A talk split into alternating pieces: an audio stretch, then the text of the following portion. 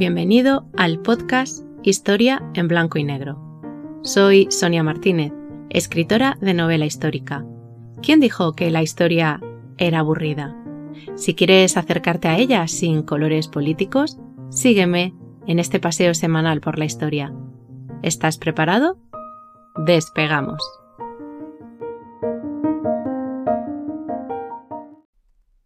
Capítulo 21. Los huevos y la Pascua. ¿Alguna vez te has preguntado la relación que existe entre los huevos y la Pascua? ¿Por qué cuando llega la Semana Santa las tiendas y pastelerías se llenan de huevos de colores, de chocolate o incluso cocidos? Dame la mano que antes de marcharnos de vacaciones paseamos por la historia de la Semana Santa. Los huevos y la Pascua están íntimamente relacionados. ¿Pero por qué? Para los cristianos, el domingo de Pascua es un día de júbilo en el que se celebra la resurrección de Jesús. Se trata de una de las fiestas religiosas más importantes. El Cordero regresa a las mesas anunciando el fin de la cuaresma, ese periodo de ayuno, de evitar la carne.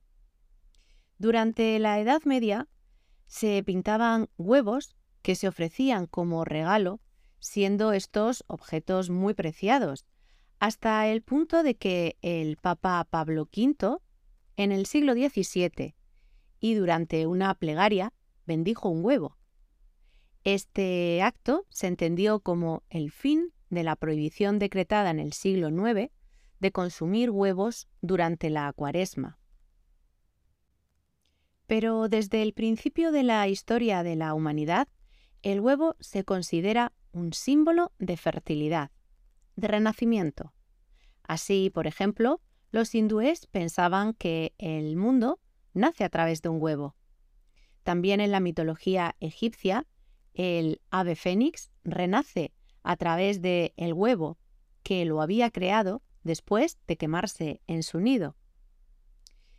En el antiguo Egipto y en Persia se intercambiaban huevos decorados en el comienzo de la primavera, simbolizando ese renacer de la naturaleza.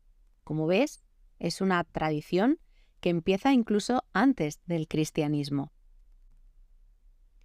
No es hasta principios del siglo XIX cuando en países como Alemania, Italia o Francia se empiezan a regalar huevos de chocolate con sorpresas dentro.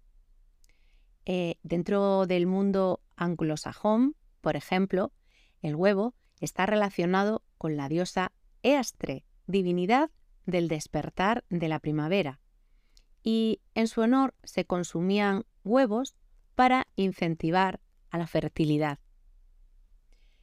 Vemos que la relación de los huevos y la Pascua está presente en diferentes culturas y religiones desde tiempos pretéritos.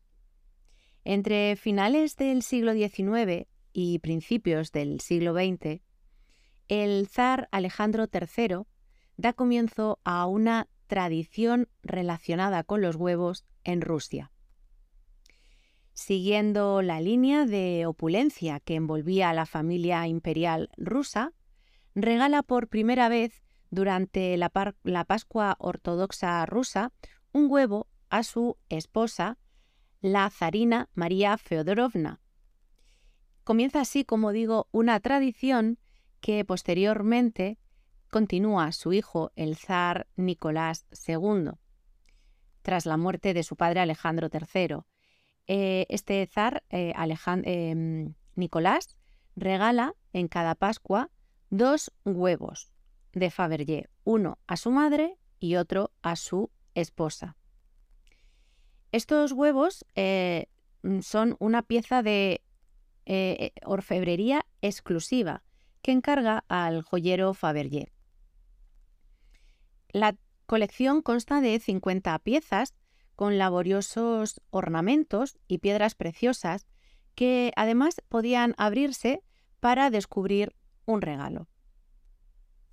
Todo esto te lo cuento en mi novela Ana, no mires atrás, que la tienes disponible en Amazon. Es una novela en la que un huevo Fabergé tiene un simbolismo especial que afecta directamente a la vida de la protagonista. Esta Semana Santa es un buen momento para descansar, para dejar salir a ese niño que llevamos dentro y, por supuesto, para leer la novela. Pero, ¿qué me dices del conejo? ¿Por qué también encontramos tantos conejos?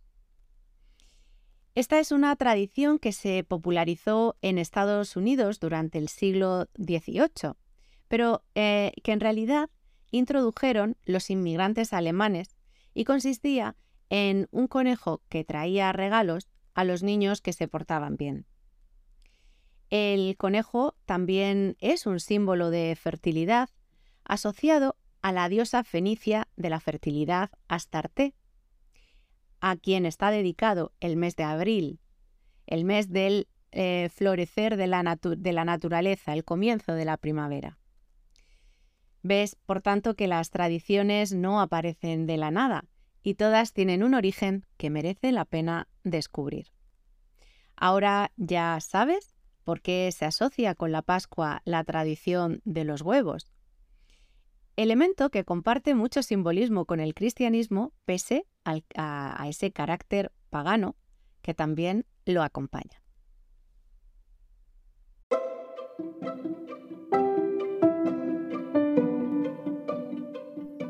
Gracias por acompañarme una semana más. No olvides compartir para ayudarme con la continuidad de este podcast. Yo te espero en el próximo Paseo por la Historia.